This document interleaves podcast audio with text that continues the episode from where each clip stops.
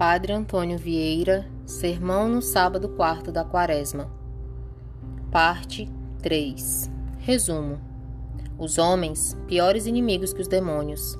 As tentações do demônio vencem-se com um sim ou um não.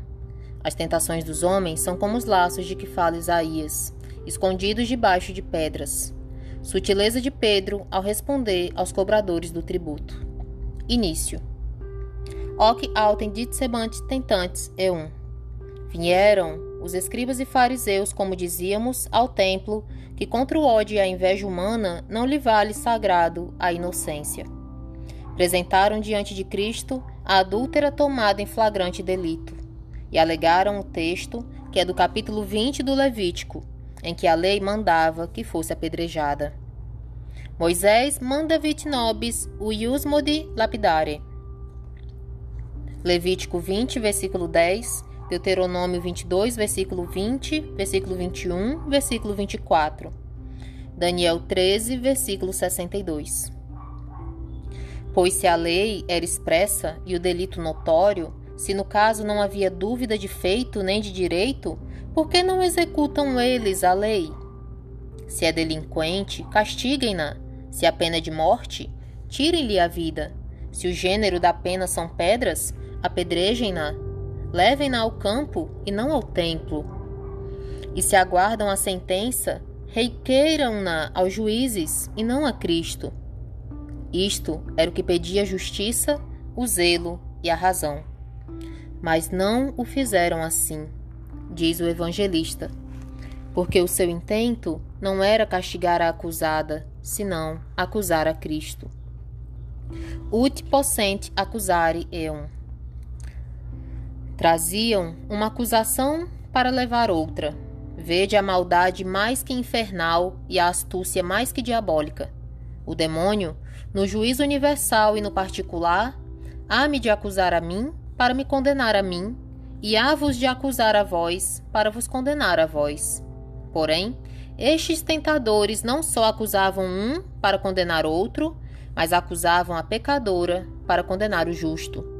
Acusavam a delinquente para condenar o inocente. Mas como havia isto de ser, ou como queiram que fosse? Como tinham urdido a trama?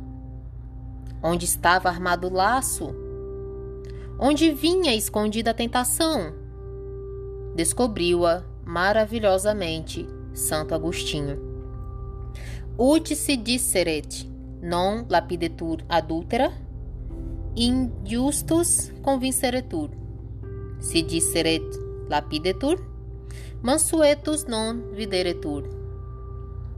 Ou Cristo havia de dizer que fosse apedrejada a adúltera ou não? Se dizia que não fosse apedrejada, convenciam-no de injusto.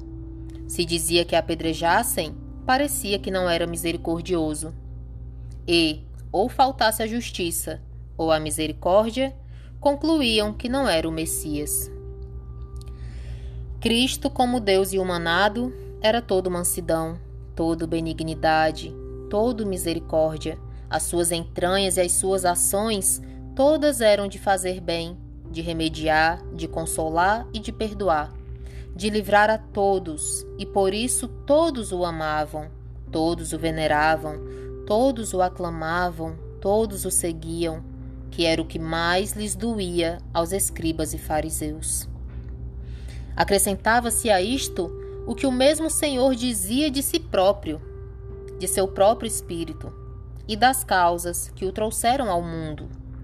Aos discípulos que queriam que descesse fogo do céu sobre os samaritanos, disse: Filius homines non venit animas perdere, sed salvare.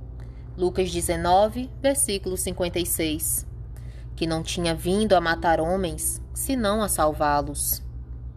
Sobretudo, naquele mesmo templo, abrindo o Senhor a Escritura, ensinou publicamente que dele se entendia o famoso lugar do capítulo 67, 61 de Isaías. Ade annuntiandum mansuetis missit me, ut mederer contritis corde et predicarem capitivis indulgentiam ut consolare homines lugentes. Isaías 61, versículo 1.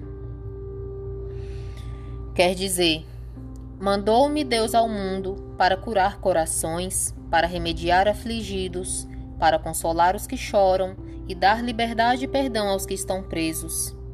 Parece que tinha um profeta diante dos olhos tudo o que concorria no estado e fortuna desta pobre mulher. Assim, a apresentaram diante de Cristo, presa, afligida, angustiada, chorando irremediavelmente a sua miséria. E aqui, e mais na lei, vinha armada a tentação. Se diz que não seja apedrejada a adúltera, é transgressor da lei. Se diz, o que não dirá, que a apedrejem, perde a opinião de misericordioso e a estimação do povo. E, sobretudo, contradiz-se a si mesmo e as escrituras do Messias, que interpreta de si. Logo, ou diga que se execute a lei, ou que não execute, ou que seja apedrejada delinquente, ou que o não seja, sempre o temos colhido, porque não pode escapar de um laço sem cair no outro. A este modo de arguir, que é fortíssimo e apertadíssimo, chamam os dialéticos dilema ou argumento cornuto, porque vai nele uma contraditória com tal artifício, dividida em duas pontas, que se escapais de uma, necessariamente a vez de cair na outra. Assim, investiram hoje a Cristo os escribas e fariseus com Moisés. De, Mo de Moisés, diz a Escritura: Quod facies eius esset cornuta. E não sabia que do seu rosto saíam os raios. Êxodo 34, versículo 29. E nesta forma o puseram no campo como no corro, contra Cristo. Moisés manda vit nobis o iusmodi lapidare, Moisés, dizem, mandou-nos apedrejar a quem cometesse este delito. E para que a lei se parecesse com a testa do legislador, ia disposta e dividida em duas pontas, tão bem armadas, que ou Cristo dissesse sim ou dissesse não. Se escapasse de uma, levavam-no na outra. De maneira que as pedras de que vinham prevenidos os escribas e fariseus não eram para apedrejar a adúltera, senão para que Cristo tropeçasse e caísse nelas, no laço que ali lhe tinham armado. Deste modo, de laços armados em pedras, faz elegante menção Isaías no capítulo 8. Et erit in lapidem offensiones, et petram scandali, in laqueum, et in ruinam, et offendent, et cadent, et conterentur, et redit Tientur et capientur. E servirá de pedra de tropeço e de pedra de escândalo, laço de ruína, e tropeçarão e cairão, e serão quebrantados e enredados e presos. Isaías 8, versículo 14. Alude o profeta ao uso dos caçadores daquele tempo, os quais armavam as suas redes e laços cercados de pedras, para que tropeçando nelas a caça caísse incautamente e ficasse enredada e presa. Tal era o laço que os escribas e fariseus traziam hoje armado debaixo das pedras da lei, ou da lei das pedras. Moisés manda-vit o ius mori lapidare, para que, tropeçando Cristo nas pedras, caísse e os tomassem no laço. Lembrados estareis que o demônio no deserto e no pináculo do templo também armou o laço a Cristo com pedras. No deserto, dic ut lapides ist panes fiant. Dize que estas pedras se convertam em pães. Mateus 4, versículo 3. No pináculo do templo, ne forte ofendas at lapidem pedem tuum, para que não suceda tropeçares em pedra com teu pé. Mateus 4, versículo 6. Mas com os laços e as tentações parecerem tão semelhantes, vede quanto mais astutos tentadores foram os homens que o demônio.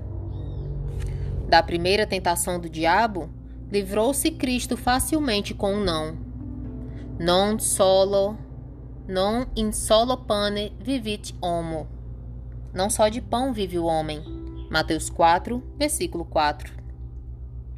Da segunda tentação, livrou-se com outro não. Non tentabis dominum deum tuum. Não tentarás ao Senhor teu Deus. Mateus 4, versículo 7. Porém, da tentação que hoje lhe armaram os homens, não bastava dizer não para se livrar, porque ou dissesse não ou dissesse sim, sempre ficava no laço. Ou Cristo havia de dizer sim, apedrejai, ou havia de dizer não, não apedrejeis. Se dizia não, ia contra a justiça. Se dizia sim, ia contra a piedade. Se dizia não, ia contra a lei. Se dizia sim, ia contra si mesmo. Se dizia não, ofendia o magistrado. Se dizia sim, ofendia o povo. De sorte que lhe armaram os paus ou as pedras em tal forma que, ou quisesse observar a lei ou não quisesse, sempre ficava réu. Se se mostra rigoroso, falta piedade. Se se mostra piedoso, falta justiça. E se falta a justiça ou a piedade, não é Messias. Outra tentação semelhante urdiram os mesmos escribas e fariseus contra Cristo sobre o tributo de César, quando o Senhor lhes disse: Cuide-me tentates. Por que me tentais? Mateus 22, versículo 18. Mandaram juntas duas escolas, a sua e a dos Herodianos, e depois de uma longa prefação de louvores falsos, propuseram esta questão: Licet sensum dare quesari anum. Mateus 22, versículo 17. Mestre, é lícito dar o tributo a César ou não? Notai a apertura dos termos. O que pediam era um sim ou um não. É lícito ou não é lícito? E por que com tanta formalidade e com tanto aperto? O evangelista o disse: Ut caparente, caperente eum in sermone. Como surpreenderiam no que falasse. Mateus 22, versículo 15. Porque com qualquer destas duas respostas, ou Cristo dissesse sim, ou dissesse não, sempre ficava encravado. Se dizia não, era contra a regalia do imperador. Se dizia sim, era contra a liberdade e imunidade da nação. Se dizia não, crucificava o César. Se dizia sim, apedrejava o povo. E de qualquer modo, diziam eles, se perde e o temos apanhado e destruído. Isto é o que se maquinou e resolveu naquele conselho injusto, ímpio e tirânico. Concilium inierunt ut caperente eum in sermone. Consultaram entre si como o surpreenderiam no que falasse. Mateus 22, versículo 15. Houve algum dia demônio que urdisse tal tentação e metesse um homem em tais talas? Nem houve tal demônio, nunca nem o pode haver porque não há nem pode haver tentação nenhuma do demônio, da qual vos não possais livrar facilmente, ou com um sim, ou com um não. Ora, vede, o demônio sempre arma os seus laços ao pé dos mandamentos. Ali só põe a tentação, porque só ali pode haver o pecado. Virtus peccati lex. A força do pecado é a lei. 1 Coríntios 15, versículo 56. Os mandamentos todos ou são positivos ou negativos. E se o demônio me tenta nos mandamentos positivos, basta para me defender um sim. E se me tenta nos mandamentos negativos, basta para me defender um não. Exemplo: os mandamentos positivos, como sabeis, são: amarás a Deus, guardarás as festas, honrarás os pais. Os negativos são: não jurarás, não matarás, não furtarás, não levantarás falso testemunho e os demais. Agora, ao posto. Se o diabo me tenta nos mandamentos positivos, diz-me: Não ames a Deus, não guardes as festas, não honres a teu pai. E se eu digo sim, resolutamente, sim, hei de amar, sim, hei de guardar, sim, hei de honrar, basta este sim para que a tentação fique desvanecida e o diabo frustrado. Do mesmo modo, nos mandamentos negativos, diz o demônio que jure, que mate, que furte, que levante falso testemunho. E se eu digo não, não quero jurar, não quero matar, não quero furtar. Basta este não para que o tentador e a tentação fiquem vencidos. De maneira que das tentações do demônio bastam sim ou não para ficar livre.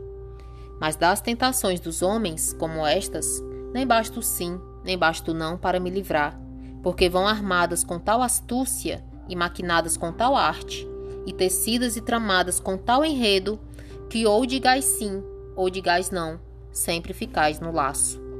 Se dizeis que se apedreja a adúltera e que se pague o tributo, incorreis no ódio do povo, e hão de vos apedrejar a vós. Se dizeis que se não apedreje, nem se pague, incorreis no crime da lei e na indignação do César. E hão vos de o pôr em uma cruz. E ainda que o tentado seja Jesus Cristo, sempre os tentadores hão de ter um cabo por onde lhe possam pegar. E lhe possam pegar. Ut possente accusare eum. Vejo que me perguntais. E que remédio, Padre, para escapar de tais tentadores e de tão terríveis tentações? Ren difficilem postulaste.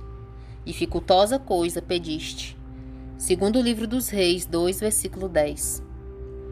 Nenhum teólogo escolástico ou ascético lhe deu até agora remédio. Eu direi o que me ocorre. Digo que não há outro remédio senão buscar um sim que seja juntamente sim e não, ou um não que seja juntamente não e sim. Não tenho menos autor para a prova que o príncipe dos apóstolos. São Pedro deu nesta sutileza. Ainda estava em Jerusalém e na Judéia, para que não cuide alguém que a fineza desta política fosse romana. Vieram ter com São Pedro os cobradores de certo tributo imposto por Augusto em que cada um por cabeça pagava duas dracmas, e fizeram-lhe esta pergunta: Magister, vester non solvite de dracman? Mateus 17, versículo 24. O vosso mestre não paga o tributo?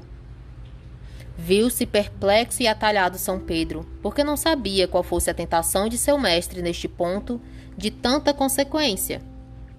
E o que respondeu foi: Etian, sim. Agora pergunto eu: e este Etian, este sim de São Pedro, que significava? Significava sim e significava não. Construí-o com a pergunta e verei se tem corre correntemente ambos os sentidos. Vosso mestre não paga o tributo? Sim. Assim é, não paga. Vosso mestre não paga o tributo? Sim, sim, paga de sorte que o mesmo sim era sim e não. Entendido de um modo, era sim porque significava sim, paga, e entendido de outro modo, era não, porque significava não paga. E com esta equivocação se escapou São Pedro dos tributeiros, enquanto seu mestre não resolvia, deixando a porta aberta e cerrada juntamente, e o sim aparelhado e indiferente, para ser sim ou ser não, conforme se resolvesse. Cristo tinha ensinado ao mesmo São Pedro e a todos os seus discípulos que o seu sim fosse sim e o seu não fosse não.